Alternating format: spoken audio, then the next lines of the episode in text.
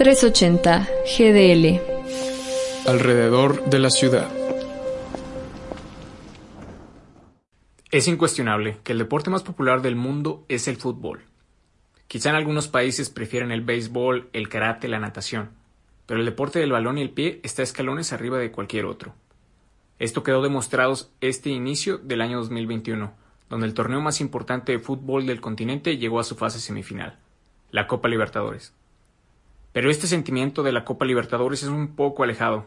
Es el ver un torneo élite a través de la pantalla sin ser parte de él.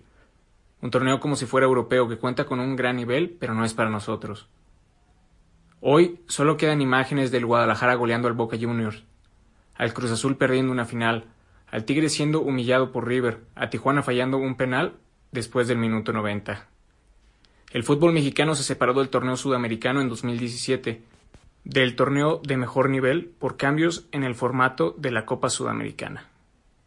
Hoy a casi cuatro años se siguen extrañando esos duelos donde poníamos en tela de juicio el nivel de nuestros equipos y jugadores, donde no solo se representaba una ciudad, sino un país, un territorio en el extranjero.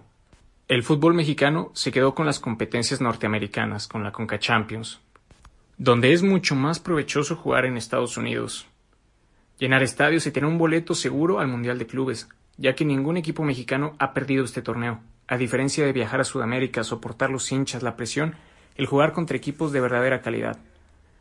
Pero después de cuatro años, parece que hay un poco de luz en este túnel. El nuevo presidente de la liga, Mikel Arriola, reveló en una entrevista para multimedios que este año esperan definir el regreso de la selección mexicana a la Copa América y de los clubes a la Copa Libertadores.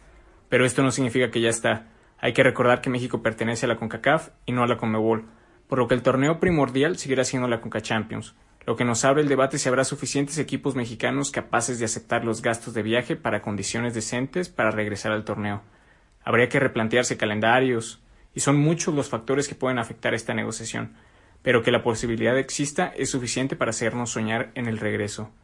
Esta decisión de concretarse podría ser un nuevo pilar en el fútbol mexicano, donde se esté viendo primero por el aspecto deportivo en lugar del económico, donde el espectáculo sea ir a la bombonera o soportar a los 70 millones de aficionados del Flamengo, donde podamos soñar que un equipo mexicano sea el mejor del continente.